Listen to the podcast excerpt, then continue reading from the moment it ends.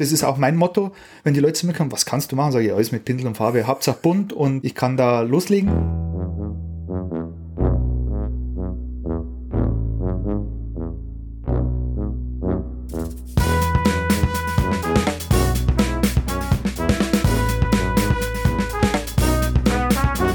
Ich hocke in Oberbayern, in Wallgau, bei Bernhard Rieger. Äh, der ist, und das ist eigentlich äh, viel zu kurz gegriffen, aber so wurde mir gesagt, dass du das bist, ähm, Lüftelmaler. Hallo Bernhard.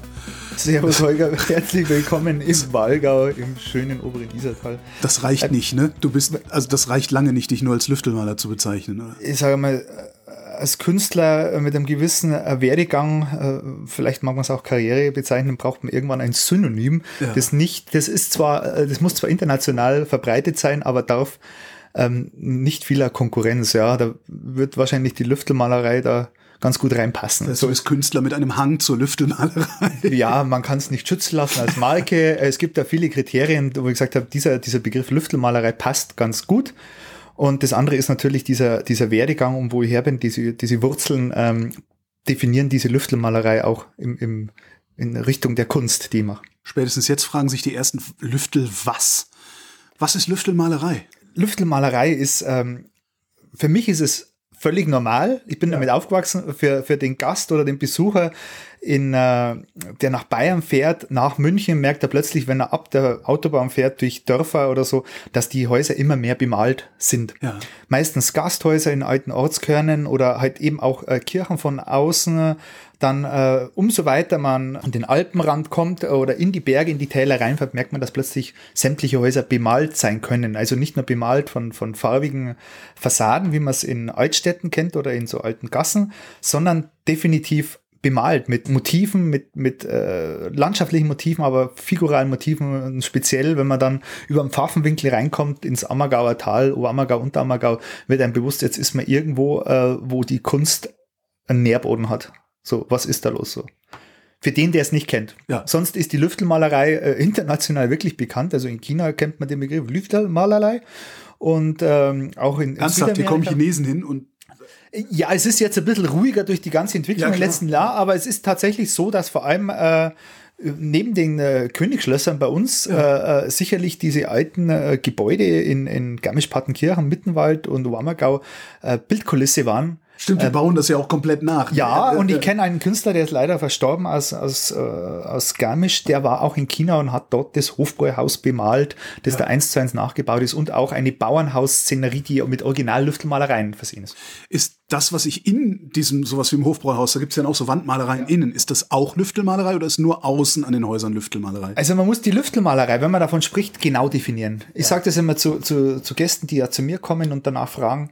Also bis nach dem Zweiten Weltkrieg hat man da von Haus- und Fassadenmalerei gesprochen. Und das ist auch die Definition für mich, wenn man, wenn man da ins Detail geht.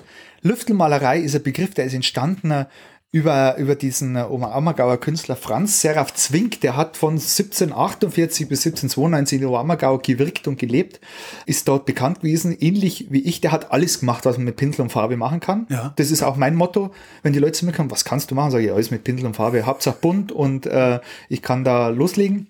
Der war genauso, der war aus einer Fassmalerfamilie raus, der hat also sehr vielseitig gearbeitet und ist dann durch das, dass die Basilika vom Kloster Ettal, Ettal ist ja ein Nachbarort von Ammergau, bemalt worden ist, ist da in das Metier der Kirchenmalerei reingekommen und hat dann in jungen Jahren schon mit 22, 23 Jahren, glaube ich, die ersten Fassaden in Ammergau bemalt. Das heißt, das ist eigentlich ist das Kirchenmalerei, die nach außen gedrungen ist. So ist es. Ich glaube, du hast dich ein bisschen vorab informiert, weil. Nee, überhaupt nicht. Äh, ähm, es ist nämlich genau das Thema, okay. dass zeitgleich äh, mit der, also nach den äh, Erbfolgekriegen äh, nach 1730 äh, die, die Kunstkreativität ja explodiert ist und dass da auch sehr viele Kirchen gebaut worden sind. Das ist äh, gerade bei uns die ganzen Pfarrkirchen, die Barocken mhm. in Rokoko rein sind entstanden und da sind äh, namhafte äh, Kirchenmaler die speziell äh, in der Westerbrunner Schule, äh, wie der Matthias Günther, oder auch an der Akademie in Augsburg ausgebildet worden sind, teilweise auch in Wien an den, an den äh, königlich-kaiserlichen äh, Schulen. Ja.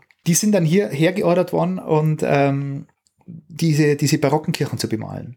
So, man hat es innen gesehen, zu der Zeit waren viele, viele Analphabeten und, und diese Bilder, diese biblischen Darstellungen, ah. war natürlich für den normalen Dorfbewohner die einzige Möglichkeit, sich mit, mit, der, mit dem Glauben zu befassen. Ja, die Bibel erzählt zu kriegen. Genau. Über die Predigt hinaus. Es gab ja auch diese Bildbibeln zu der Zeit, die in den Haushalten äh, oder in den, in den ländlichen Gegenden ja ausgelegen sind, wo sowohl Kind als auch Kreise haben das verstanden. Genauso ist es dann passiert, dass eben diese akademischen Künstler die Kirchen bemalt haben, aber zeitgleich auch die Fassaden von Gasthäusern oder die, die es leisten konnten. Meistens waren es ja Handelsfamilien, die über diese Handelswege von Venedig rauf, hier war die Rottstraße ähm, von Zirl bis nach, äh, also Zell im Inntal bei Innsbruck, bis nach Schongau, äh, wo hier Rottrechte waren und dadurch haben die Familien hier im Mittenwald, Pattenkirchen und Wammergau ja sehr viel ähm, Reichtum sich erwerben können durch das Handels, durch diese Handelswege und ähm, somit auch das Geld gewesen, dass man die Fassaden so gestaltet hat. Das äh, Ganze ist entstanden in der Renaissance in Italien, ist ja bekannt, ja. diese alten Wandmalereien. Und dann hat man das umgesetzt und eben äh, die, die Kirchen sind entstanden und dann haben sich da sicherlich wie man sagen, das einheimische Maler und, und begabte ähm, Handwerker sich daran getraut haben und haben das gesehen in den Kirchen und gesagt, wir machen das auch an den Fassaden. Darum sind das auch oft so ähm, ja christliche kirchliche äh, Bilder, die da die da gemalt sind, ne? Typ da muss man auch wieder äh, ins Detail gehen und genau definieren. Also diese christlichen Motive waren zum Großteil sind vor 1800 entstanden. Okay. Das hängt damit zusammen, dass ähm, klar die Leute sehr gläubig waren. Gerade auf dem Land war der Glaube äh, wichtiger Bestandteil im Alltag. Heilige, Märtyrer und, und ähnliches äh, haben die Leute geprägt. Der ganze Alltag ist äh, nach dem Glauben ausgerichtet worden. Und somit äh, ist es aber auch typisch äh, bei uns in der Region, dass sehr viele Heilige noch zu sehen ja. sind. Aber es sind alte Malereien. Das sind Fresko-Techniken, die aus dem 18. Jahrhundert überliefert sind. Und das ist das Wort, nach dem ich die ganze Zeit suche, während du redest. Fresko, ja. Muss man aber dann auch nochmal separat drauf oh. eingehen, weil das auch so nicht einfach verwendbar ist. Es ist auch ein furchtbares Wort wie Lüftelmalerei. Fresko und Lüftelmalerei, das ist, äh, muss man genau definieren, das kann man nicht einfach so in Raum Aber wenn, man, wenn, wenn jemand fragt, Lüftelmalerei, was ist der Lüftelmalerei? Und man sagt, das ist ein Fresko nur außen an einem Alpenhaus, dann versteht man es einigermaßen. Ja, aber es ist mittlerweile so, dass in äh, industrieller Fertigung irgendwelche Putze auf eine Leinwand geklatscht werden und irgendwelche mediterrane Motive auch als Fresko verkauft werden über den Großhandel. Ach, hast recht, ja. So. Lass mal es auf den Punkt bringen. Also es wird vom Laien äh, alles als ja. Luftmalerei bezeichnet und alles als Fresko. Fresko ist tatsächlich ein nassen Putz und ab 1800 oder ab dem 18. Jahrhundert hat man schon gewusst, wie man Farbe auch auf trockenen Putz auftragen kann, nämlich Sekko. Mhm. Die Technik gab es da auch schon. Das Gegenteil von Fresko ist Sekko. Natürlich. Ja, ja. Ja, das weiß ja sogar ich mit meinem Speisekarten-Italienisch. Habe ich aber noch nie so, so in Zusammenhang gebracht mit den.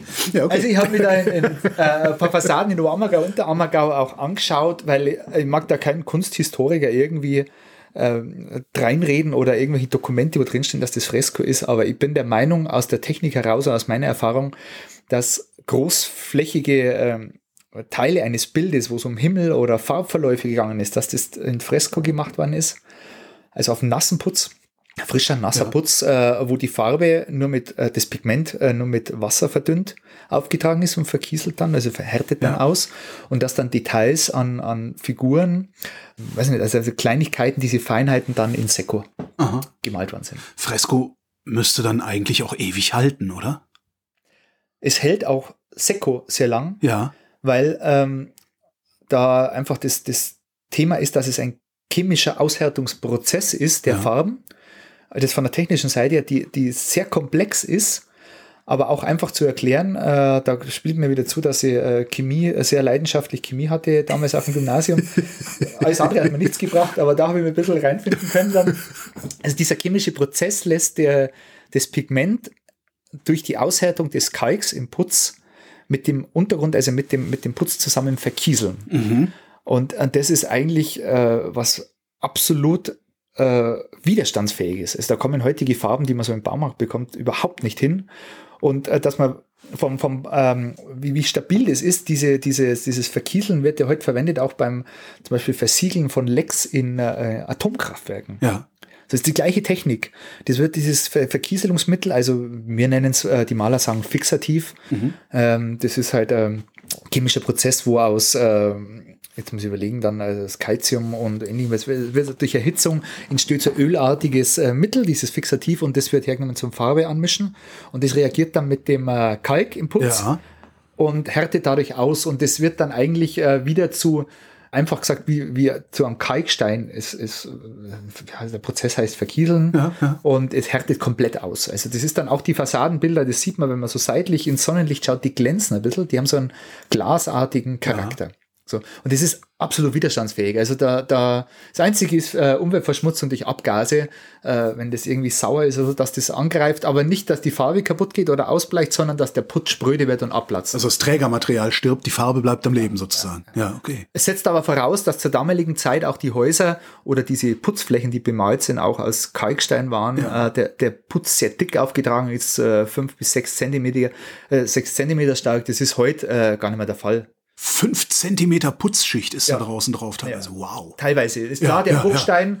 Ja. Äh, ja. klar, okay, den willst du erstmal glatt kriegen. ja, muss sicher, muss ja Jetzt muss man die Löcher ausschmeißen. Ja. Und man hat natürlich einen Kalk immer dazugegeben, weil das war das Bindemittel. Zement äh, gab es sicherlich auch schon, aber der Kalk war halt hier vor Ort.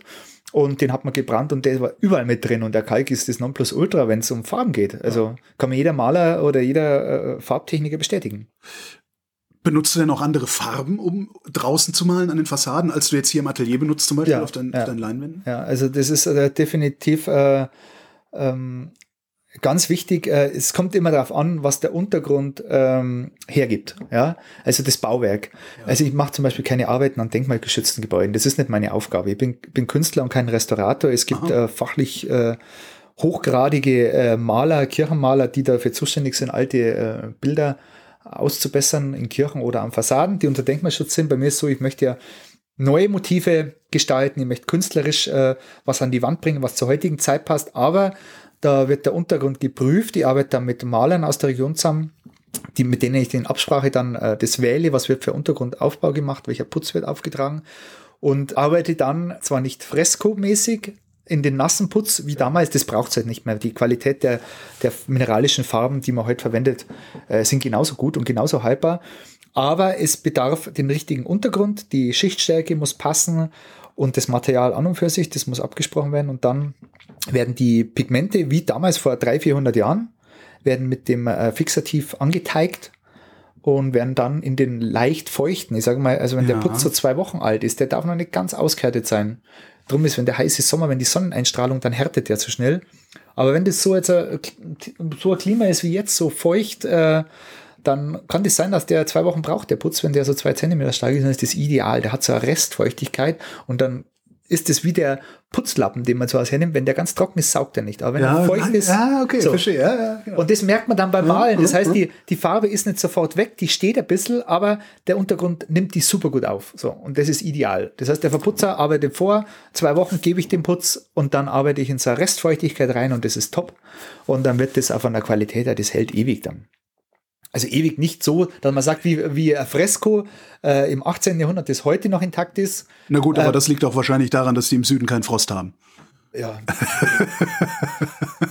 das stimmt auch wieder. Also, das würde ich jetzt mal, also die sollen erstmal hierher kommen und hier mit dem Frostleben lernen, dann reden wir Genau, aber Frost macht dem, dem Ganzen nichts, weil der Kalk ist ja offen, das heißt, die, die, diese Anstriche sind ja atmungsaktiv, das heißt, Feuchtigkeit, es kann ein Schlagregen dran, ist total interessant, wenn es da dran regnet, dann werden die Bilder ganz farbintensiv, Ach. weil die Feuchtigkeit ja reingeht und dann werden die wieder so irgendwie, ja, habe ich oft schon die Erfahrung gemacht dann, also man denkt, wow, so bunt war doch das gar nicht gedacht. Und dann merkt man, dass da dran geregnet hat, weil er Unwetter war und dann einen Tag drauf, wenn es Sonne scheint, werden die wieder blasser kriegen wieder die äh, Farbtönung. Das ist auch die Schwierigkeit beim Malen, dass die Farben beim Anmischen sehr satt sind, sehr intensiv. Ja. Und dann, wenn sie austrocknen, das dauert aber der Trocknungsprozess bis zu sechs Wochen. Je nachdem, wie, wie das Wetter ist und die Temperatur. Und dann wird es so pastellig. Also richtig angenehm fürs Auge. Das heißt, du musst das aber dann auch mitdenken. Also du musst ja, genau ja. Die, die, die Rate, ja. um die die Farbe weniger brillant sein wird, zum Schluss musst du vorher draufrechnen.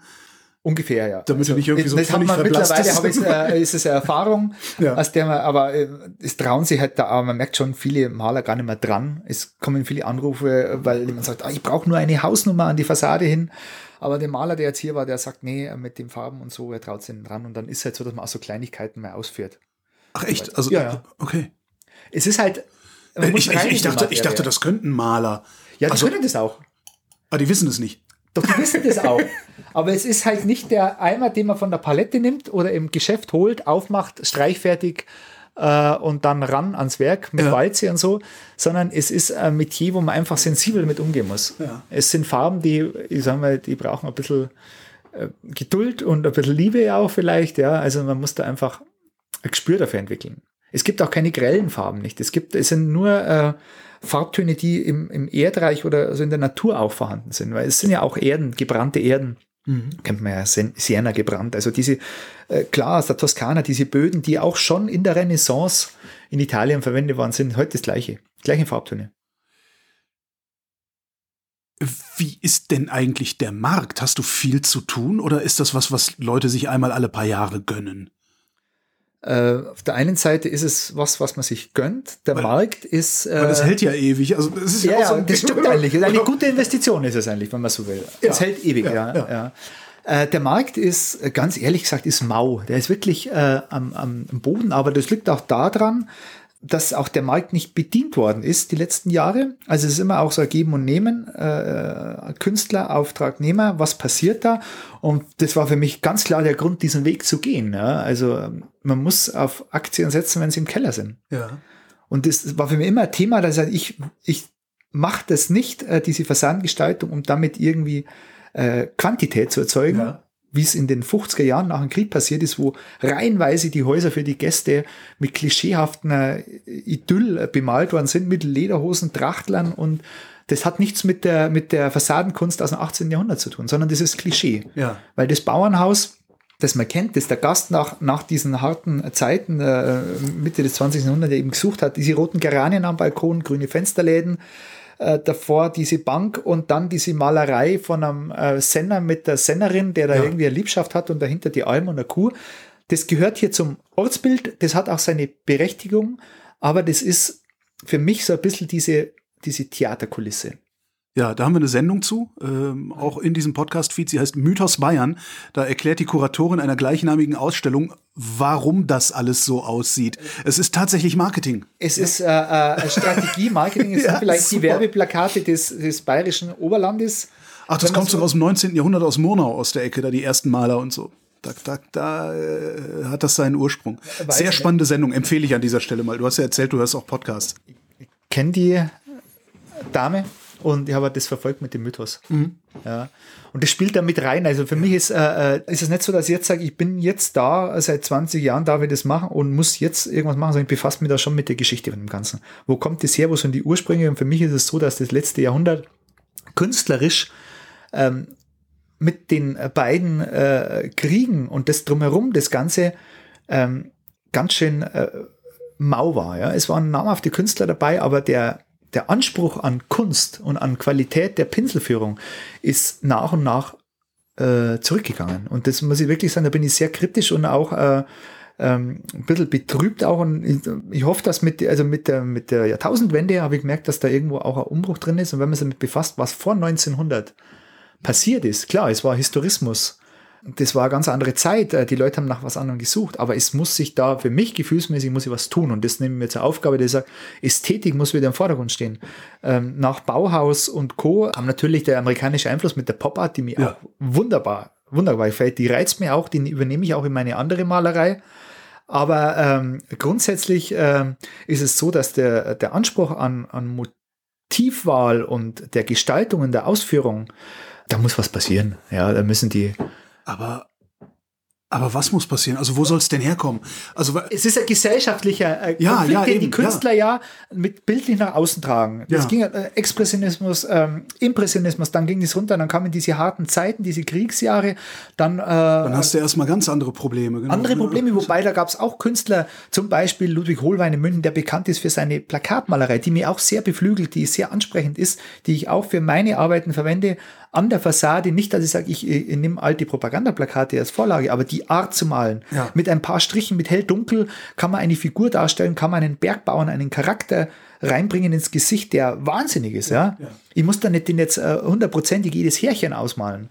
Und das ist dann schon interessant, dann aber, wie es dann losging, so Bauhaus, äh, die Richtung, das ganze kubische, diese moderne Kunst, das hat mir jetzt nie so angesprochen, ja. Und das ist äh, für mich jetzt, äh, war das wichtig, weil äh, hätte ich dieses äh, Studium, das geplante, absolviert, hätte, wäre ich mit diesen Richtungen in Verbindung gekommen. Hättest dich Aber- versaut. Das Hättest hast du du versaut? gesagt. Das hast du jetzt gesagt. Nein, ich habe du- mich damit was du? befasst. Ja, ja, aber Also was wäre gewesen, wenn du, wenn du äh, da hinein gelernt hättest? Weiß ich nicht. Für mich war immer das Ziel, egal was ich mache, ich, ich eigne mir das an und ich lerne das, was ich brauche und was ich will. Wo Ja, hast, wo hast du angefangen? Hast du, hast du mit Hast du, hast du mit deinem Studium angefangen oder hast du mit Nein. der Entscheidung angefangen, Lüftelmalerei zu machen? Na, ich habe mit der Entscheidung angefangen, du musst zuerst studieren, dass du irgendwas in der Richtung machen kannst. So. Das war für mich eigentlich, wo ich, Aber das muss man auch nur, wenn man am internationalen Kunstmarkt bestehen will. richtig, aber Lüftelmalerei ist international. Scheiße, stimmt. Es gibt keine, also das muss Ja. ich ja sagen, ich, hab- Ja. ich würde es nicht sagen, wenn ich mich nicht das, mit auseinandergesetzt habe. Es gibt keine andere ähm, Kunstrichtung, die nicht durch eine Epoche geprägt ist, sondern durch ein, äh, sondern regional manifestiert ist. Und das ist genial an der Lüftelmalerei. Der Begriff ist international bekannt, so wie König Ludwig und Märchenschlösser, ähm, prägt aber die Region zwischen ich sage mal Allgäu, also dem, dem äh, Allberg, äh, Lechtal rüber bis nach äh, Miesbach in, in Berchtesgadener Land und vom Münchner Süden bis in, nach Südtirol, also dieses Voralpengebiet und den Alpenraum und kann sonst nirgends anders Das ist verwendet werden. originär alpine Kunst. Äh, ja, vielleicht auch Volkskunst, äh, weiß nicht, aber es gibt keine andere Kunstrichtung, die das so. Es gab für jede Kunstrichtung immer eine Epoche. Ja. Und die war Anfang, äh, äh, seit, dem, äh, seit der, der, der Gotik, sage ich mal, war das über Jahrhunderte immer. Oder so abschnittsweise zumindest einmal ein halbes Jahrhundert lang. Dann ist es immer kürzer geworden. Mitte des 18. Jahrhunderts, äh, 19. Jahrhunderts kam dann der Historismus bis 1900 und dann sind in ganz kurzen Abständen Kunststile entstanden. Und, aber die Lüftelmalerei hat das gar nicht gejuckt. Die gibt seit 1700. Sie ist zwar immer als Haus- und Fassadenmalerei bezeichnet worden, aber dass der Begriff plötzlich nach dem Krieg publik wird, Lüftelmalerei, das ist nicht, habe ich nicht zu verantworten, aber ich nehme es halt mit. Ja. Ganz klar, sobald ich an der Fassade stehe und ich male aber jetzt da einen, einen jungen, ähm, einen jungen äh, Teenie da drauf mit Chucks und Jeans und die Leute sagen, was ist das? Dann sage ich, Lüftelmalerei, aber das ist zeitgenössisch. Ich wollte gerade fragen, wie sieht eine moderne Lüftelmalerei aus? Die kann so aussehen. Also bei mir ist wichtig, äh, ich sage mal, Ist das, Achtung, Anführungszeichen, erlaubt? erlaubt ist, ähm, was äh, für einen Künstler ist erstmal erlaubt, was gefällt. Ja, aber ich sage mal so, was nicht unter die Gürtellinie geht, das muss halt irgendwo moralisch in einem Konsens sein. Ja, du, und man muss vorsichtig sein, was man halt eben jetzt, äh, ob man vielleicht jetzt, also ich baue da keine politischen Themen oder so ein. Ja, klar. Was für mich aber ganz interessant ist, ist das Thema Generationenkonflikt. Was ich immer irgendwie einbaue. Und das kann bei mir sein, dass da der alte Bergbauer mit seinem Enkel da irgendwie im Gespräch sitzt. Die Generationen vorher, die nach dem Krieg mal haben, da war es die Sennerin mit dem Senner. Ja. Klischeehaft in Lederhose, sie im Dirndl, dahinter Schafe, eine Kuh, dann vielleicht noch ein Herrgott, der irgendwie auf der Wolke thront. Und der Und Watzmann ruft. und der Watzmann, der Berg ruft so. Und bei mir ist es halt so, dass ich, die, dass ich gesellschaftliche Themen aufarbeite. Und das ist für mich generell immer ein Generationenkonflikt, der heute ja äh, gang und gäbe ist und präsent ist, wo ich sage, es sitzt der, der Großvater, der urige Bergbauer, mit seinem zufriedenen Ausdruck, so bärtig, aber abgearbeitet, also so, und daneben sitzt der junge, freche Typ mit Jeans und Chucks, so. Ja. Und dieser Kontrast, der ist eigentlich spannend, wenn man das an die Fassade bringen kann. Und jetzt schließt sie eigentlich das Thema, wie ist die Auswahl der Möglichkeiten, solche Bilder noch zu machen? Die Auftragslage wird immer kleiner jetzt, also wir schränken uns immer mehr ein, aber die Leute suche ich und die gibt's. Und die wird es jetzt nach der ganzen Sache, wie die jetzt äh, um uns rum ist, wird es die immer mehr geben. Weil man will das nach außen tragen. Man will es nicht nach außen posaunen, aber man will zeigen, was man für Probleme hat. Man will das aufarbeiten und das war früher, vor 300 Jahren, das Gleiche. Die Leute haben Themen im Haus aufgearbeitet. Ja. Da ist Aber da gehört natürlich auch einiges an Mut zu, zu sagen, ich nehme jetzt eine, eine Kunst, die im Grunde 300 Jahre alt ist äh, und, und gebe in die Motive sowas wie Chucks rein, von denen ich annehmen muss, dass sie in 50 Jahren schon keine alte Sau mehr kennt. Ja, darum verewige ich es ja auf der Ja, Fassade. stimmt. Das ist dann wieder was für die Historiker eigentlich. Ja, ja, ja. Aber Ich es sag- gehört trotzdem als Auftraggeber gehört da Mut dazu, zu sagen, okay, jetzt mach mir da mal was Modernes. Also den Mut haben die Auftraggeber nicht. Nein, den Mut muss man ihnen geben und ich sage zu den Leuten immer, ähm, oder zu den Auftraggebern, was habt ihr vor? Dann sagen die, ja, wir verlassen uns auf dich, machen Sie mal einen schönen Entwurf. Und sage ich, das und das will ich einbinden. Und ich sage aber immer auch ganz klar im Gespräch dann auch, ich trage Verantwortung für das, was ich mache. Das heißt, ich stehe dafür Rede und Antwort. Und wenn da irgendwie ein Konflikt wäre, weil jemand, es kommt nicht so weit, aber es kommt jemand und sagt, äh, was hast du denn erlaubt, dir da zu machen? Dann sage ich, verweis, die sollen auf mich verweisen, weil dann kläre ich die auf, was ich da rein interpretiere. Und die, also die Bilder haben schon, da steckt schon was dahinter. Die haben schon Aussagekraft. Aber es ist ja nicht nur dein Bild, es ist ja auch das Bild desjenigen, der dich hat malen lassen, oder? Oder sagst, äh, oder gehst du davon aus, Ja, schon. oder erwartest du von den Auftraggebern, dass sie sagen, hier ist die Wand, mach. Gibt's auch, aber das ist nicht so spannend. Ja. Weil das sind dann einfach die Leute, die sagen, ähm, wir haben das gesehen, das war damals auch so im 18. Jahrhundert. Der Nachbar hat sich's geleistet, wir haben auch ein bisschen Geld, dann machen wir es auch, weil es halt in war. Ja. Heute ist das nicht in. Aber das macht es macht's so interessant, weil jetzt ist es so, dass man diese Auftraggeber, die ich mir suche oder die zu mir kommen, wissen, da ist jemand, der will sich mit uns erstmal auseinandersetzen, weil irgendwann kriegt man so einen Ruf, ja, wenn wir den, den, den Rieger Bernhard holen, dann reicht's nicht, dass der, äh, dass wir ihm ein Blatt hinlegen und der malt es hin. Na, der will, will dann was reden. wissen. Der Der will, der will reden erstmal. Der macht die Geschichte vom Haus, das Umfeld, was ist da alles vorgefallen und dann, dann, ich sag mal, jeder outet sich. Ich gebe ja auch viel Preis von mir und, ähm, und dann ist es äh, so, dass dann Themen auf den Tisch kommen, plötzlich, dass dann heißt, ja, da war der Urgroßvater, der war Holzfäller und der ist da ums Leben gekommen. Ähm, und dann sage ich, das ist doch ein Thema, das ist doch ein Aufhänger. Sage ich, habt jetzt vielleicht noch irgendwie ein altes Bild, wie das Haus früher mal ausgeschaut hat, weil das ist ja schon dreimal umgebaut worden. Da gab's da, und dann sagen, ja, das war so als äh, ein Knechthäusl und so und so. Und dann, und dann erarbeite ich ein Bild, das zum Haus passt, wo ich sage, da ist Geschichte drin. Und der, der, der Eigentümer des Hauses oder die Bewohner, die Familie, ähm, fühlt sich da einfach damit äh, dargestellt. Ja. Und das macht Spaß. Das ist so das, was wir vorher angesprochen haben mit dieser Psychologie, die da reinspielt. Der Betrachter sagt einfach nur ein Klischee, ah, da ist ein junger Künstler, der, der beschäftigt sich wieder mit Lüftelmalerei. Cool, dass das nicht ausstirbt. So. Äh, ja, aber wenn man sich damit auseinandersetzt und deswegen sage ich zu Auftraggeber, gibt Fragen, dann holt's mich dazu, dann erkläre ich das Ganze. Weil da einfach historische Züge drin sind und wir sind wieder, also ich bin davon überzeugt, äh, im Historismus. Klar. Definitiv. Und das ist das Spannende, weil man alte Sachen rauskramt. Ich mache das ja nicht, weil es, weil es ein Trend ist, sondern Einmal erinnern wir uns wieder daran, wo wir herkommen. wir erinnern uns dann, wo wir herkommen. Es wird äh, Altholz, Altholz irgendwo in Stuben eingebaut, die eigentlich Sichtbeton waren oder äh, äh, keine Ahnung. Da wird wieder Altholzverkleidung äh, hingemacht. Dann werden irgendwelche alten Sachen aus dem Speicher raus, alte Möbel werden aufbereitet, wo man sagt, oh, die Oma hat da drauf schon Kuchen gebacken, das nehmen wir als Arbeitsplatte für die Küche. Und das kann man endlos weiterführen. Das sind einfach Indizien für Historismus. Selbst in den Städten, jetzt wo du sagst, selbst wir Städter sind nicht mehr ganz so modern.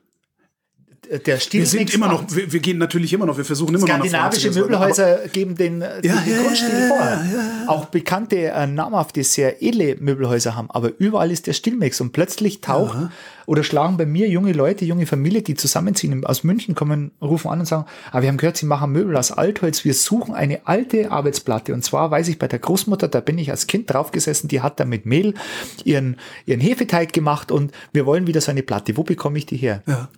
Und das passiert immer mehr und das ist seit 20 Jahren etwa schon der Fall. Aber jetzt seit, seit kurzem, jetzt mit Corona, äh, schlägt es richtig durch. Die Leute suchen nach diesen Alten. Und das ist, das ist Historismus. Wir sind im Historismus. Und für mich ist das nicht so, dass ich sage, ich muss mich da reinversetzen. Für viele Handwerker hier aus der Region, ähm, am, am Land ist was anderes, aber generell ist es so, die müssen sich da reinbeamen. Die brauchen da Profis dazu, die sagen, recherchier mal, welches Material kann man mit was kombinieren. Ähm, für mich ist das kein Thema, das ist völlig normal. Und das hängt auch damit zusammen, Das heißt, du, du berätst hier sämtliche äh, Maler und Lackierer oder wie, wie der Beruf heißt. äh, die haben bessere Einflussquellen, die brauchen Okay, mich nicht. die brauchen dich nicht. Okay. Äh, wollen, weiß ich nicht, aber äh, ich, ich sag mal so, äh, äh, ja, ich koche meine Suppe eigentlich okay, selber und ja. die, die das wissen wollen, bei mir ist es so, ich setze mich gern mit Kunden an den Tisch hin, ich, ich führe gern lange Gespräche, viele wollen das gar nicht. Die wollen den Handwerker, der Aufmaß macht und dies, der setzt es dann um. Äh, für mich ist immer das äh, eine Beziehung, eine kurze Beziehung mit einem Kunden, die soll lang sein, die sollen lange Freude dran haben und nicht nach zehn Jahren sagen, wir übertünchen die Fassade wieder, was anderes kommt. Das soll Bestand haben. Das, was ich heute mal, kann morgen schon Tradition sein. Und das ist mich einfach wichtig. Das ist so dieser, ja, so ein bisschen ein hypokratischer Eid, den ich habe als Künstler. Also, das, es geht gar nicht anders. Ich, ich kann zwar, ich mache trendige Sachen auch, wo ich sage, das kann sein, dass nächstes Jahr einfach im, im, im Speicher verstaubt, die hängen das wieder ab. Aber das ist das eine, aber es gibt Sachen und äh, man schlägt seinen Weg ein, nicht, dass man sagt, man macht das jetzt, weil es Trend ist, sondern man will damit ähm, was bereiten, man will was bewegen. und, und die Gesellschaft auch bereichern damit. Und das ist die Aufgabe von einem Künstler. Hm. Und klar kann ich auf der einen Seite sagen, ich, ich mache Kunst für Galerien und, und, und lade da Leute ein und, und Presse und, und mache Vernissagen und das ist aufgesetzt. Internationaler Kunstmarkt halt. Internationaler Kunstmarkt und, und komme da an die gewissen Kontakte ran. Ich habe das alles mitgemacht, ich habe das äh, ausprobiert, nicht aktiv als Künstler, aber für mich war das nie ein Thema. Weil das ist das, ist das Prägen einer, einer Kunstepoche. Aber ich möchte ja die Lüftelmalerei. Naja, und ich habe auch nicht das Gefühl, also ich kenne ihn jetzt nicht persönlich, aber ich habe nicht das Gefühl, dass du trauriger bist als Damien Hirst. Nein. Ich, ich, weiß es nicht. Man hat, äh, also, man, man, weiß es nicht, weil, aber äh, ne, äh, äh, es gibt schon äh, junge, aufstrebende Fassadenkünstler auch, wo ich sage, wow, ja. also da geht schon was, da geht schon was. Also gerade in Berlin auch und es gibt so pulsierende äh, Geschichten. Es gibt auch diese, diese Fassadenkunst, Kunst, kommt auch wieder und ich, das ist ähm, parallel zur Urban Art und zur Street Art. Es ist nichts wobei, anderes. Wobei die ja eher flächig arbeitet. Ne? Und die, die Lüftelmalerei, die. Also ich sehe da schon Parallelen. Ja? Vor allem ist die Parallele darin, dass es wieder gefragt ist. Und wie damals, äh, Mitte 18. Jahrhunderts um 1750 um, äh, viel von der Akademie Augsburg aufs Land gekommen ist, weil die, da hat es pulsiert. Die Reichsstadt Augsburg mit der Akademie, äh, das war Wahnsinn. Da ist die ganze Kunst äh, äh, nach, nach außen geschwappt und äh, das war pulsierende Stadt, was die Kunst angeht, ist das auch aufs Land gekommen. Und ich bin davon überzeugt, wenn heute in Großstädten wie Berlin oder London oder äh, weiß Gott wo äh, diese Street Art einen Boom hat, dass das auch wieder aufs Land kommt. Nur meine Aufgabe ist dann, wenn dieser Trend wieder kommt, dass ich nicht mit Spraydosen an Bauernhaus arbeite, sondern mit den alten Farben wie vor 400 Jahren, mit Pigmenten, ein modernes Bild. Ich sage mal, äh, ein junges Mädel mit der zeitgenössischen Tracht vielleicht äh, von mir aus mit Chucks.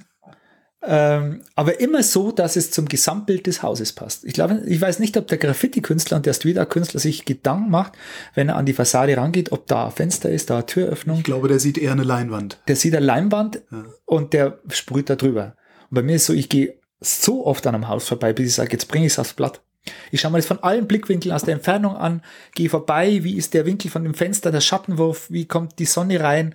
Und das ist eigentlich ein wahnsinniger Prozess. Also der andere sagt, wie kann man sich so viel Arbeit machen? Jetzt nimm halt das Bild und klatscht es dahin. Aber es ist tatsächlich so, dass ich mir das sehr den Kopf zerbreche. Jetzt nimm das Bild und klatscht es dahin, ist halt auch keine Kunst, das ist Handwerk. Das ist was das Handwerk. absolut seine Berechnung hat. Was, was auch der Kunde nur sieht, ist das Handwerk. Und der, ja. der mich am Gerüst sieht, der ja. sieht nur das Handwerk. Aber was im Kopf, dass das Bild im Kopf ist und das Hintergrundwissen und dass die Hände das eigentlich nur ausführen, das ist vielleicht das Talent, die Begabung, die man hat. Alles andere ist, ähm, ähm, ist erarbeitet mhm. und ist äh, das Zulassen von, von dem, was innen, von innen raus will. Geht das an jedem Gebäude, an jedem beliebigen Gebäude oder gibt es Gebäude, wo du sagst, na, da, da, kann man nicht dran malen? Klar, Backstein, aber äh, das ist so. Ähm, es geht, ja, darf ich dir das zeigen, ja? Ja, natürlich darfst ja, du mir das also zeigen, es liegt ja rum. Beispiel. Schau dir mal das an. Okay. Ich habe jetzt zufällig versucht. Sehr, sehr modernes Gebäude, sieht ein bisschen aus wie so ein Fertighaus. Ich versuche es zu beschreiben für die Hörerschaft. Sieht ein bisschen aus wie so ein Fertighaus, äh, äh hinten so, so, so äh, äh, äh, Holz, Holzeinlagen sozusagen. Und ist das, ist das dasselbe Gebäude? Nee. Na, ihr habt ja das, äh, ich mache äh, so ein bisschen Workshops und Seminare auch äh, über Lüftelmalerei. Ja. Und grundsätzlich, äh, ich wollte mal Architektur auch äh, studieren im Aha. Zusammenhang mit meiner Kunst, weil für mich halt immer auch die, die Architektur ausschlaggebend ist, wie passt Kunst an eine Fassade. Ja. So, und jetzt habe ich da so ein Beispiel mal ausgedrückt. Also das obere ist ländliches alpines Bauen, wie man es heute kennt. Modernes alpines Bauen. Wie junge genau. Leute bauen. Mhm, genau. Und drunter ist jetzt äh, aus Mittenwald ein ähnliches Haus in etwa der gleichen Größe, also so ein Einfamilienhaus, ja. das mit der Lüftelmalerei bemalt ist und wo ein alter Dachstuhl drauf ist, das unverändert heute noch so steht. So. Und das ist eigentlich, wo ich sage, wenn ich jetzt mein Seminar halt, mein Workshop, wo ich zu den Malermeistern, die da teilweise sind, sage, so, jetzt, äh, der Kunde kommt zu euch mit diesem neuen Fertighaus ja. und sagt, er will eine Lüftelmalerei. Was machst du jetzt? Wie, was mache ich jetzt? Soll ich jetzt sagen, wo ich da was hinmache? Oder was, oder, ja, ja, zum Beispiel. Ich würde vor allen Dingen mal die, ich finde alleine schon diese Holzapplikation albern. Die würde ich in irgendeiner Form verlängern. Also die, die, ich würde ich würde gucken, dass dieses dieses Holz, das nur ein Viertel des, ein Viertel der Fassade bedeckt, irgendwie über die Hälfte der Fassade weiterläuft. Sag mal jetzt grob gesagt, du machst da zumindest mal Gedanken von der Einteilung her der Fassade. Ja. ja. Also ich ja. würde gucken, dass es ein bisschen sich in, in irgendwas verlängert. Also ich würde jetzt nicht Holz hinmalen, weil das. Der, der Unterschied halt ist grundsätzlich mal architektonisch gesehen, was mich als Maler dann auch äh, ähm, inspiriert, was zu machen. Ne? Ja, es ist am Rechner erstellt. Also es ist definitiv eine CAD-Planung, die ja. da passiert. Und das sind Handwerker an diesen alten Bauernanwesen, an diesen kleinen äh, bürgerlichen Gebäude im, im, Mittenwald, wo man sagt, da sind Handwerker dran gewesen, die haben ihre Einflüsse reingebracht, ihren Geschmack und einen goldenen Schnitt. Die Einteilung von Fenstern ja. zu Giebel, zur Dachschräge passt. Und wenn da, da der Kunstmaler kommt oder zu der damaligen Zeit der Lüftelmaler, das Ganze ist entstanden um äh, 1780 rum. Ja äh, ist von einem Karner, das war das bekannteste Lüftelmaler bei uns hier, also mhm. Karner, der stammt aus Mittenwald, bemalt worden. Und das ist einfach, wo man heute sagt, fürs Auge, das stimmt einfach. Ja. Ob es einem jetzt gefällt oder nicht, die Bemalung. Aber es ist stimmig. Und das ist so, wo heute der Trend hingeht, wo ich den Katalog aufschlage und sage, ich baue mir ein Häusel. Ja. Da möchtest du nicht gegenüber wohnen. Das möchtest du nicht jeden Morgen so, sehen. Das ist die Schwierigkeit. Ja. Die, die, Aufgabe, die ich heute habe, wenn ich heute sage, ich komme nach Garmisch, der Kunde ruft an und sagt, ich möchte an unser Haus eine Lüftelmalerei und gegenüber steht dann ein moderner Komplex, ein Geschäftsgebäude mit viel Glas, anthrazitfarbenen Fensterstöcken, äh, ähm, Abkantungen, äh, äh, irgendwelche Holzapplikationen, die null Sinn machen, die genau, überhaupt keine Funktion ja, haben. Ja, doch, das ist, äh, schau mal, alpiner Stil. Genau, nicht ja, mehr, ist, weniger. Ja, ja. Dann wahrscheinlich noch in Altholz ausgeführt und das ist der Widerspruch, wo ich einfach damit äh, zu kämpfen habe, wo ich sage, was, äh, äh, welche Aufgabe hat man heute noch als Künstler? Und da muss ich sagen, wenn es äh, junge Leute sind, sage ich, ich mache ihnen gerne ein Leinwandbild, das hängen sie ins Wohnzimmer, das machen wir so richtig poppig, schrill. Äh, nehmen das Thema auf, dass sie im letzten Skiurlaub irgendwo in, äh, in Obergurgel äh, da die Skihütte gesehen haben. Das Foto nehme ich von ihrem Handy runter, das schicken sie mir per WhatsApp, ich setze das modern um und das hängen sie in die Bude rein. Ja. Und dann ist gut, dann haben sie mich. Aber da kann ich ihnen nichts, ich kann nichts machen. Du kannst nichts dahin machen. Ich, ich kann dem Maler vor Ort, wenn das irgendwo auswärts ist, sagen, pass auf, mach um diese Fensterstöcke rum, vielleicht der Einfassung in grün, aber ich, ich, ich sehe da keinen. also ich, okay. kreativ bin ich da, tatsächlich äh, stehe ich da an. Interessant. Egal, was ich dir biete, egal wie viel ich dir bezahle, du würdest mir da nichts hinmachen können. Ich glaube, äh, es würde, es, es würde irgendwann einen Kompromiss geben, aber ja. der Weg dahin ist steinig. Ja. Der ist richtig steinig. Und wahrscheinlich wäre das dann auf einem Niveau, dass du danach das Jahr gar nicht mehr arbeiten müsstest. Nee, nee, nee. Das dann doch nicht. Das äh, mache ich nicht von wirtschaftlichen okay. äh, ja. Themen abhängig, aber das ist das Gleiche, das andere Aber Gebäude. wer sich so ein Haus baut, der will auch kein Lüftel, äh, sagt man eigentlich ein Lüftelbild? Nee, ne? Ein Fassaden. Ein Fassadenbild. Der will auch gar kein Fassadenbild, oder? Obwohl, vielleicht ja, weiß er es nur noch nicht. Ja, wobei man kann schon moderne Themen aufarbeiten irgendwie oder einbringen. Ja. Aber ich glaube, es ist schwierig, wenn die jungen Leute sagen, hier ist mein Haus gestanden von den Großeltern, das haben wir abgetragen. Wir haben das jetzt anders in unserem Stil, wie wir das wollen, aufgebaut, aber ja. wir hätten gern, wie damals, das irgendwie, dann sage ich, jetzt, jetzt ist aber Feierabend, da kommen wir leider nicht weiter. Also ich kann Ihnen gerne einen modernen Skifahrer in, in schwarz-weiß Kontrast in so einer verzerrten äh, Form da anbringen. Das schaut auch cool aus. Wir können es als Lüftelmalerei bezeichnen, als zeitgenössische, aber nicht mehr und nicht weniger dann. Ja. Ich habe die ganze Zeit, denke ich, ich frage das oft. Ähm, ich frage immer so nach dem feuchten Traum, was würdest du wirklich gerne mal malen? Ich denke die ganze Zeit, könnte man nicht die Geschichte eines ganzen Ortes auf die Häuser des Ortes malen? Oder das kann man, wenn man den Ort nicht so gut kennt. weil du sonst Bilder von Mord und Totschlag dahin machst. Nee, nee, das aber ich glaube, das, das wäre eine Aufgabe, die ist sicherlich super. Das ist äh, genial, wenn man sagt, das ist so ein Jubiläum von einem Ort. Wir haben jetzt hier bei uns im Walgau äh, vor, vor ein paar Jahren äh, 1250 Jahre Feier gehabt. Das ist eine Wahnsinnsgeschichte, ja. was hier, hier die Römer waren. Hier war eine römische Siedlung irgendwann da um 700 noch rum, bevor die Römer abgezogen sind. Äh, also das ist gigantisch, aber ähm, das umzusetzen würde bei mir gehen bis ins 19. Jahrhundert. Ja. Und danach wird es schwierig.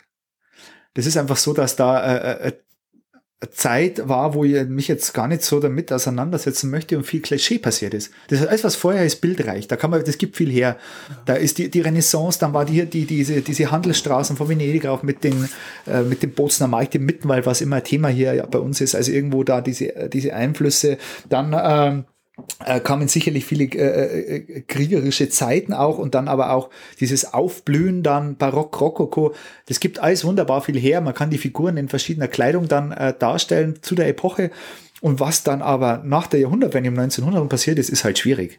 Ja. ja, also ja, ja, man kann natürlich die Bauern da rackernd irgendwie äh, äh, darstellen. Man kann vielleicht dann irgendwie die Partisanen, die Partisanen, die irgendwelche Waffen über den Berg schmuggeln, aber das vielleicht, ist ja auch was. Dann kann man Kriegszeiten, wo nur Frauen ey. drauf sind, weil sie irgendwie auf dem Acker sind, weil die Männer nicht da sind, wo auch immer. Das ist ja deprimierend. Und dann kann man die Nachkriegszeit, weiß ich nicht, mit Asiaten, die das dann vielleicht irgendwie bevölkern oder eben auch der Kurgast, der ja. aus äh, Norddeutschland zu uns vorgedrungen ist mit Koffer und Gepäck und Rollkoffer. Ja damals schon toll ist wahrscheinlich. also es ist, wäre sicherlich eine interessante Herausforderung.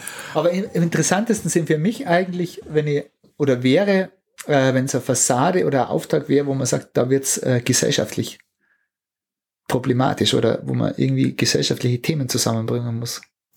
Wo ist da eigentlich die Grenze zum Kitsch? Kann man die so, kann man die, die allgemeingültig Na, ziehen? Nee, ne, also für mich ist die Grenze zum Kitsch, wenn, wenn äh, Handwerk äh, in Massen, Masse gefertigt wird und industriell gefertigt. Das ist bei mir Kitsch. Also ich mache sehr schrille, bunte Sachen, aber ich habe noch nie jetzt von, von irgendjemand die, die Aussage gehört, es ist kitschig. An der Fassade passiert sowieso nicht, weil die Farben sind so erdig. Das heißt, ich kann da nicht so schrill arbeiten, aber meine Pop-Art, die ich mache, die ist sehr bunt, sehr kontrastreich, aber es, äh, die Motive, die ich darstelle, ähm, haben nichts mit Kitsch zu tun. Das sind ländliche Motive, mhm. heimische, alpine Motive auch. Äh, ich habe noch nie gehört, dass jemand sagt, das ist kitschig. Und dann habe ich für mich auch die Grenze gezogen, wo ist Kitsch? Also sobald ich jetzt diese Motive über den Plotter ausdrucke und am Rechner erstelle und ja. extrem neonfarbig mache mit speziellen Tinten, äh, dann wird's für mich Kitsch. Weil dann ist die Hand nicht dazwischen. Und überall, wo Handwerk mitspielt, ähm, kann es meines Erachtens kein Kitsch nicht sein. Es gab immer schon bunte Sachen, auch früher schon, auch in der Tracht und so. Aber das ist das Thema mit, äh, wo du auch diesen, diesen Podcast ja schon gemacht hast, mhm. mit der Dame, die sich mit der Tracht auseinandersetzt. Alles, was mit der Hand gemacht ist, ist kein Kitsch. Wenn du so durch die Gegend läufst oder fährst, und du siehst eine Fassade, auf der keine Malerei ist.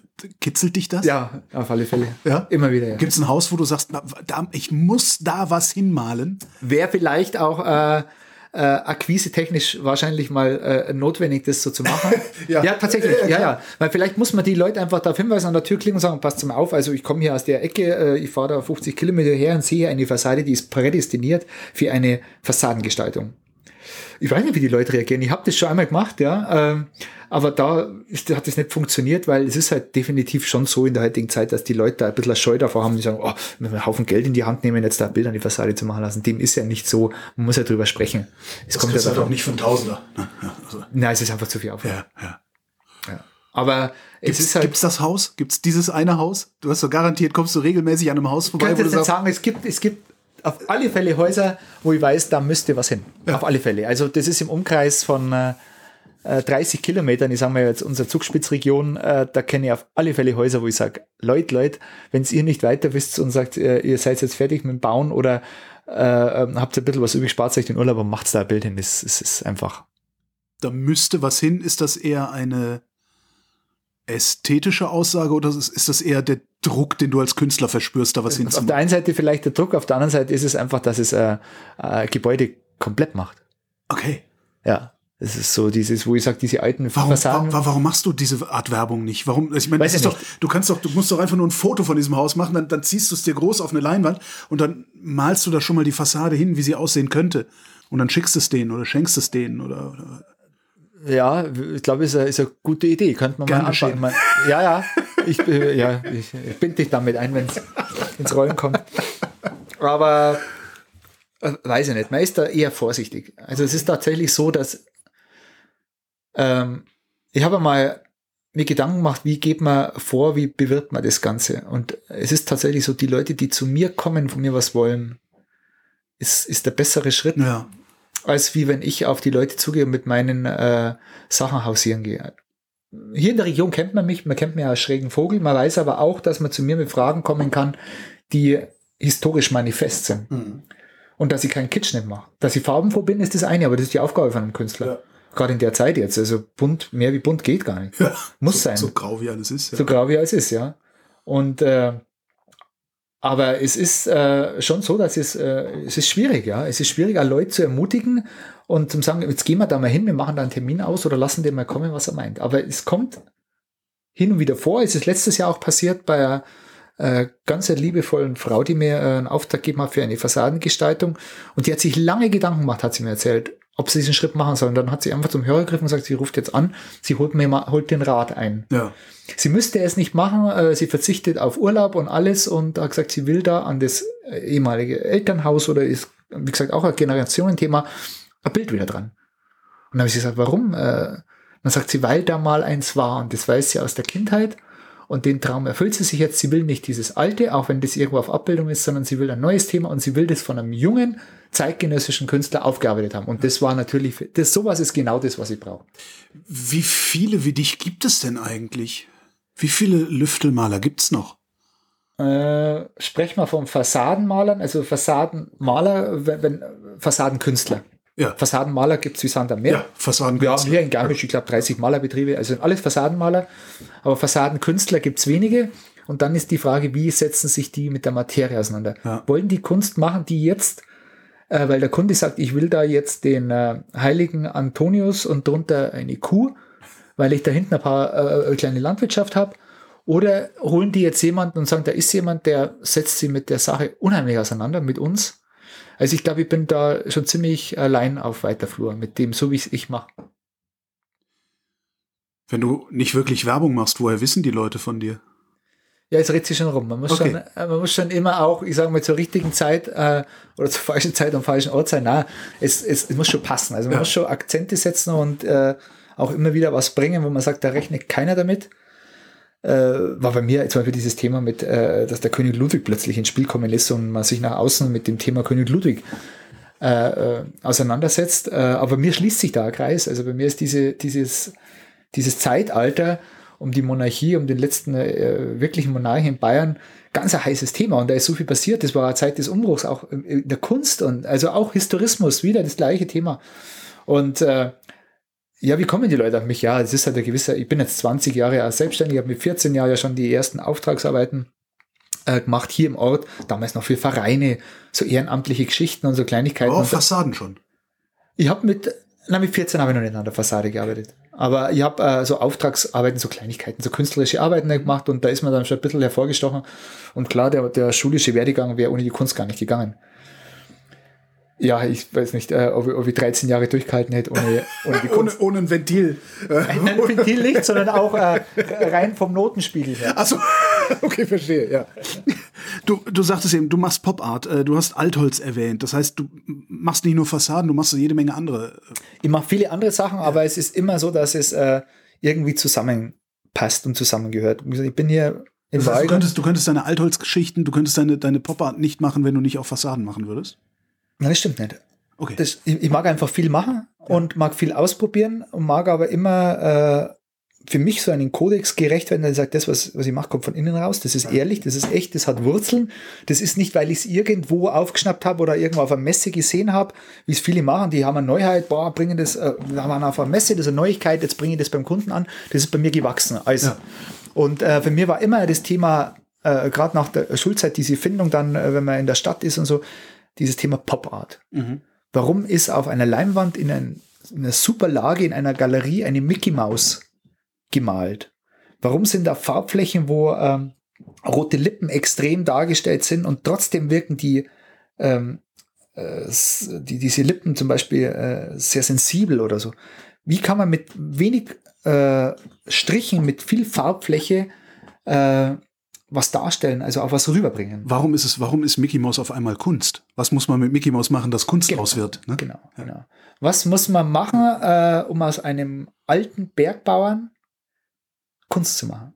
Also nicht nur durch die Schwarz-Weiß-Fotografie, sondern wie bringt man diesen Bergbauer auf eine Leinwand, um zu zeigen, der hat ein hartes, aber zufriedenes Leben gehabt. Der hat viel erreicht, zwar nicht karrieremäßig, aber hat viel geschafft mit den Händen. Wie bringt man das rüber? Und da war für mich die, die Pop-Art ähm, ein Stil, den, wenn man die weiterspinnt in irgendeiner Weise, wo man sagt, da kommt das rüber. Kannst du erklären, wie du diesen Bergbauern mit den Mitteln der Pop Art, Ähm, wie nennt man es denn, inszenierst? ähm, also ich denke jetzt da gerade äh, bildlich an, an Andy Warhol Okay. zum Beispiel. Ja. Der nimmt äh, diese Campbell's-Dosen, diese, diese Bohnendosen oder eine Monroe, ja. Ja. Und diese Monroe ist aber ein Star. So, und die hänge ich mir heute noch rein. Ja. Ja, also das heißt, äh, ich kann die in vier Farben aufteilen auf einer Leinwand, in einer großen Leinwand hängen die in ein modernes Wohnzimmer. Ja. Aber die Zeit ist anders. Das heißt, wenn ich heute diesen Bergbauern, den keiner kennt, wo ich sage, okay, der stammt jetzt aus einem Villeneuve-Tal in Südtirol, der heißt vielleicht so und so, ich kenne ihn vielleicht, ich habe diese Abbildung irgendwo Ja. her, nehme dieses Porträt und gestalte das ähnlich wie eine Monroe, nur, nur derber. Mehr Kontraste und übernehme Farben. Das heißt, ich mache den nur mit, mit im Hintergrund Neongrün für das satte Grün der Bergwiesen und gebe dir eine Sense in die Hand, die pink ist. Warum auch immer. So. Und hängt das dann in modernes Wohnen, Ja. dann sticht dieser Bergbauer die Monroe aus. Der ist nicht abgeklatscht. Der ist nicht abgedroschen in Mode auf T-Shirt-Drucks oder irgendwo oder auf Werbeplakaten, Ja. sondern dieser Bergbauer, den kennt keiner. Und da ist die Story zu diesem Bild, zu dieser Pop-Art, dass die Leute zu mir sagen, ey, wie kommst du da drauf, den Bergbauer so darzustellen? Dann sage ich, weil das keine Klischeefigur ist. Das ist kein Superstar. Das ist kein Ludwig, den ich abstrahiere. Das, äh, das ist kein, kein Star, sondern das ist ein einfacher Mensch, der einfach hart gearbeitet hat. Und der ist es wert, dass man nach 80 Jahren sagt, den bann ich auf Leinwand. Mit dieser Art, mit dieser Pop-Art.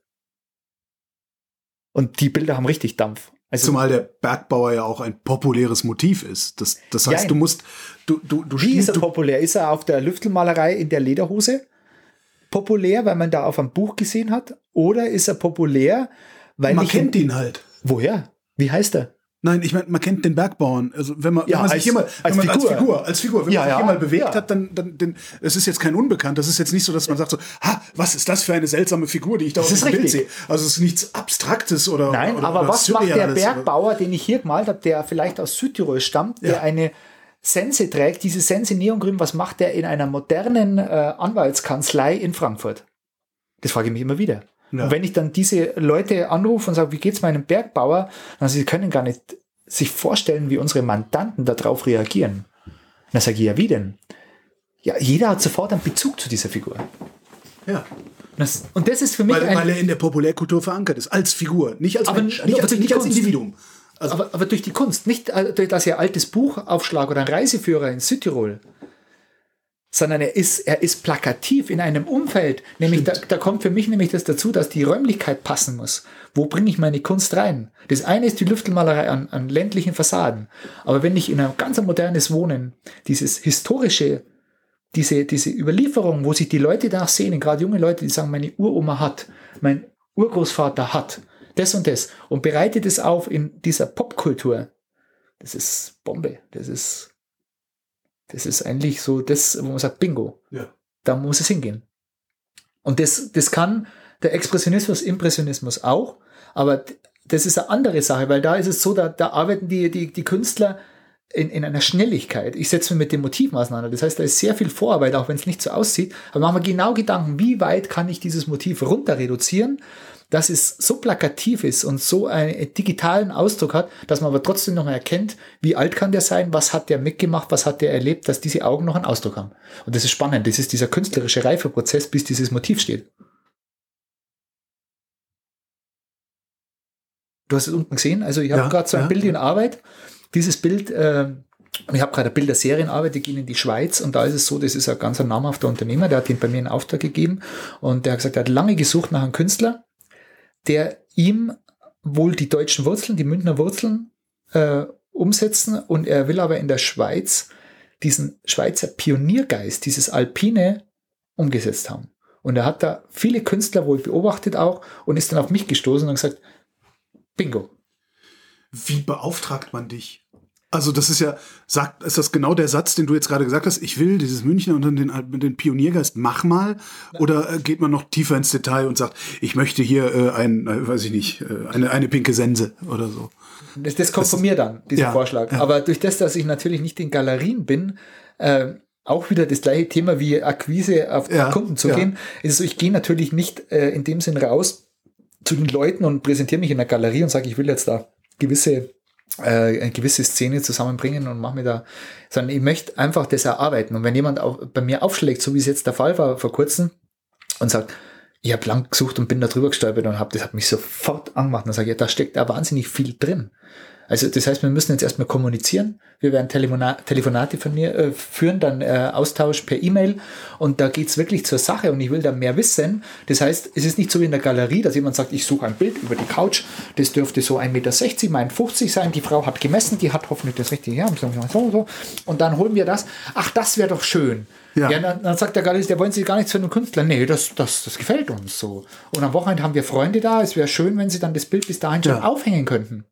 Weil dann können wir das unseren Freunden zeigen, die kommen dann zu uns zu Besuch. So, das, das, das mag ich eigentlich nicht sowas. Ich hm. mag das überhaupt nicht. Sondern ich mache Kunst für den, der das bei mir in Auftrag gibt und ich setze mich mit dem dann auseinander, äh, schlag dann Farben vor, sag pass auf, äh, äh, das und das könnte man machen. Und das Thema auch äh, diese Figuren, eben auch diese alpinen äh, Charakteren, die da reinspielen, können das ein paar Mädchen sein, die an einer, einer also von, von, von 1900, also eine Gruppe Mädels, die auf einer Brücke sich lehnen und runterschauen in einen Gebirgsbach rein, wo man sagt, kann man das abstrakt darstellen? Ja, schwarz-weiß und die, die Schürzen macht man in verschiedene Pinktöne und sofort hat das einen modernen Charakter, aber die, die Kinder haben diese Ausstrahlung, wie heute die Kinder gar nicht mehr sein können. Ja.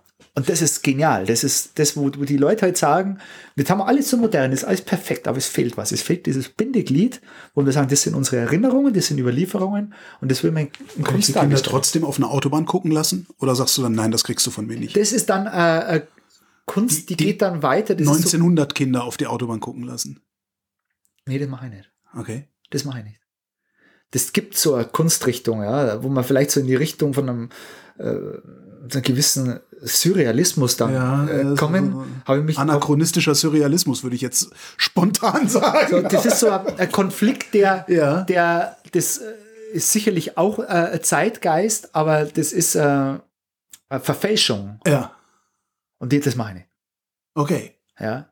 Wobei natürlich, sagen wir jetzt, eine moderne äh, äh, Einsicht in einer, in einer Stadt oder so, oder ich habe Skyline von München gemalt, ganz, äh, ich sage, das Bild heißt Föhnlage, weil äh, so, so wie der, die, die Berge nahe sind ja. und die Leute auch bei Föhn reagieren, nämlich völlig verdreht, ja, psychedelisch, ja, ja, habe ich auch die Farben gewählt und das ist halt die Leopoldstraße im Hintergrund, die Berge ganz nah. Ähm, kann man natürlich auch äh, andere Sachen so darstellen, aber es ist immer mehr der Fokus zu dem Alpinen hin und zu den Wurzeln für mich halt auch Wurzeln, aber auch äh, für die Leute, die auf mich zukommen, die sagen, wir waren in den Bergen da und da, wir haben da meist so einen schönen Urlaub genossen und haben da jemanden kennengelernt, dann boah danach, dann sage ich, wo war's ja da? Ja, das war da irgendwo in, in, im Südtiroler, da in dem Bereich, dann recherchiere ich, dann suche ich Bilder, dann finde ich vielleicht einen Bergbauernhof, dann sage ich, mein, genau da sind wir vorbeigegangen. Dann sage ich, ja, bingo, das nehmen wir doch als Motiv und äh, Jetzt überlegen wir uns, wie wir das machen. Der Himmel, den machen wir nicht blau, sondern den machen wir in dem Fall ähm, violett, geben dem Ganzen so ein bisschen ein Alpenglühen. Hinten schräg, links so pink, äh, Bergflanke, ein paar Schneefelder und äh, im Vordergrund äh, kann das auch ein Collage sein. Im Vordergrund ist zum Beispiel jetzt äh, alter Ochsenkarren, mhm. wie es äh, um 18, 1850 rum noch war.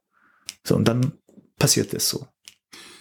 Wenn du nicht in Galerien hängst, ich habe die schönsten Galerien der Welt, ich habe Fassaden. Davon mal abgesehen. Ich meine, ich meine mit deinen anderen, mit, nee. mit deiner anderen Kunst. Wenn du, wenn du nicht in Galerien hängst, gibt es dann auch überhaupt nicht diesen Galerieeffekt? Also kann ich nirgendwo hinkommen und gucken, ja. Was hast du, was hast du so, was hast du so für Bilder auf Vorrat? Äh, ich, ich habe das früher schon gemacht in jungen Jahren. In meiner Sturm- und Drangzeit bin ich mit Bildern im Auto, ich habe das Auto vollgepackt und bin nach München gefahren und ja. bin da, aber nie auf Galerien zugegangen. Ich wollte immer Kunst in Verbindung mit Einrichtung machen. Ja. Weil mir das wichtig war, ich, ich ich hab, wie gesagt, ich wollte früher äh, in die Architektur, Innenarchitektur gehen. Mir war das wichtig, dass Kunst im Einklang mit der Einrichtung, mit dem Wohnraum steht. Alles andere ist Überzeugungskraft von einem Hausbesitzer, der irgendwo Kunst erworben hat, für teures Geld und stellt es vor und es passt überhaupt nicht zusammen. Es hat also, wenn es nicht mehr was mit Stillmix zu tun hat und vor allem, wenn die Leute sich mit der Kunst dann nicht auskennen. Das war bei mir nie der Fall. Ich wollte immer sagen, okay, da steht ein Möbelstück, das hat, äh, das sind Eiche, äh, dann ist hier äh, Holzboden und, und wie passt es und was für Kunst kann dahin passen? Also dieses Gestalterische. Mhm. Und deswegen bin ich dann äh, in München zu den namhaftesten Einrichtungshäusern gefahren und gesagt, äh, schaut mal her, ich mache Kunst, aber ich möchte nicht, dass ihr das aufhängt. In dem Fall, dass ihr sagt, ihr präsentiert mich da an einer leeren Wand, sondern mit eurer Einrichtung zusammen. Das hat super gut funktioniert. Ähm, das war damals auch äh, eine tolle Erfahrung. Was heißt damals? Das ist jetzt 15, 15 Jahre her. Und ich habe da dann den Sprung nach, nach ähm, zum Beispiel Gefilde wie Tegernsee und Kitzbühel auch geschafft mhm. damit. Aber immer mehr merke ich jetzt eigentlich, dass äh, dass äh, für, für die Kunst, die ich machen will, das nicht die Basis ist, sondern bei mir ist es jetzt so, dass ich sage, meine Galerie ist hier. Ich habe dieses alte bäuerliche Anwesen und hier diese Kunst zu machen, das ist eigentlich was Besonderes. Weil diese Kunst in moderne Gefilde reinzupacken und dort auszustellen, ist das eine. Aber viel interessanter ist es hier, wenn man das sieht hier so, dass das alles äh, einen Ursprung hatte. Unser Haus ist seit 190 Jahren im Familienbesitz. Grundmauern aus 1550. Also das Haus hat eine Geschichte und meine Bilder sollen ja auch Geschichten erzählen. Ja. Die Lüftelmalereien erzählen Geschichten. Also das muss weiter zurückgehen. Und das kann ich nur in meiner Galerie hier machen. Aber kann ich denn hier vorbeikommen? Also ja, ich, wenn ich weiß, wo du bist, kann ich vorbeikommen und ja. gucken, was, was malt er denn gerade? Und äh, genau. Okay, genau. das geht. Ja, okay. ich habe also schon wie immer äh, den Fokus bei mir gehabt. Das heißt, also, Laufkundschaft ist möglich. Ist möglich. äh, äh, die Leute kommen dann und schauen uns zu. Na, stört sie, wenn man zuschaut, dann sage ich, wenn es sie nicht stört, dass ich weitermache, an meiner Arbeit bleibe. Also ich mache das grundsätzlich. Ich kann nebenbei reden. Ich habe überhaupt kein Problem, wenn ich arbeite. Wow äh, auch an der Fassade. Es ist oft so, dass man gestört wird. Viele, äh, ich kenne äh, Maler, die hängen dann ab und wollen das einfach blickdicht haben. Klar, wenn es von der Witterung her nötig ist, dass man es abhängt, das Gerüst ist gut, aber ich mag das eigentlich so.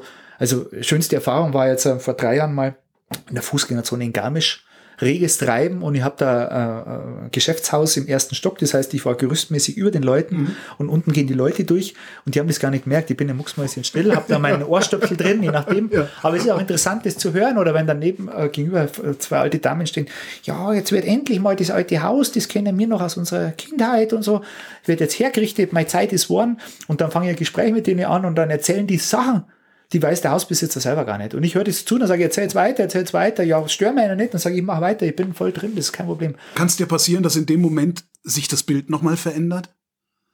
Wenn dir die alte Frau eine Geschichte über das Haus erzählt von vor 80 Jahren, die außer dieser Frau niemand also weiß. Also in dem Fall war es jetzt äh, war es kein Motiv und man sagt, das hätte man ändern müssen. Okay. Das war jetzt ein äh, äh, altes äh, historisches Geschäftshaus, wo moderne äh, Laden äh, Sachen zwar drin sind, aber äh, außen sind ein paar äh, alte Malereien gewesen, die hat man jetzt äh, erneuert. Ah, okay nicht erneuert, man hat sie instand gehalten, aber ich durfte ein bisschen, ich sage mal, einen modernen Touch reinbringen. Ja. Das wollte der Hausbesitzer so. Aber es ist spannend, wie die Leute reagieren. Und, und gerade bei so pulsierenden Orten wie der Fußgängerzone, wenn dann nicht dieser Action-Künstler da mit Spraydosen und Bunsenbrenner irgendwelche so Schnellkunst macht und irgendwie so Karibikbilder, so 0 auf 15, äh, ja, diese Ikea-Tapeten. Ja, aber du weißt, was ich meine. Man ja, kennt klar. diese äh, vom Urlaub. Äh, die haben da so Kartons und Spraydosen und dann mit einem Bunsenbrenner fahren die da drüber und dann entsteht innerhalb von, von, äh, von einer Minute ein Sonnenuntergangsbild, so klischeemäßig, wie man es in der Karibik halt kennt sondern wenn man da wochenlang sitzt und was da passiert da, welche Regelmäßigkeit da ist, das ist so spannend für mich. Also dann weiß man genau, ach, eigentlich ist jetzt zehn nach neun, jetzt kommt doch der Herr mit dem alten Radl da rumgeklappert und geht zu dem Bäcker und holt. Tatsächlich. So, und das ist eigentlich so, wie gesagt, das ist für mich ein Prozess neben dem Malen, wo man einfach das, das Pulsierende mitbekommt, die Leute drumherum und die Leute einen mitbekommen und da merkt man einfach, dass Kunst ganz nah an der Gesellschaft dran ist und ganz wichtig ist.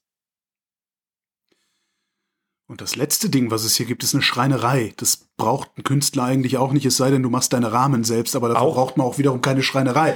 Äh, Warum hast du eine Schreinerei? Äh, ich bin aus dem Handwerk raus. Ich habe äh, in den Anfangsjahren äh, aus wirtschaftlichen Gründen äh, ein zweites Standbein gebraucht, weil dass ich heute jetzt von der Kunst äh, so leben kann, wie es jetzt der Fall ist, das war am Anfang nicht so. Ich bin viel im Messebau gewesen und äh, Messebau war für mich dieses Sprungbrett, in kurzer Zeit viel zu arbeiten, viel zu schaffen, viel zu sehen und bin da europaweit rumgekommen und habe aber auch diese Auszeiten gehabt, um mich wieder der Kunst zu widmen. Mhm.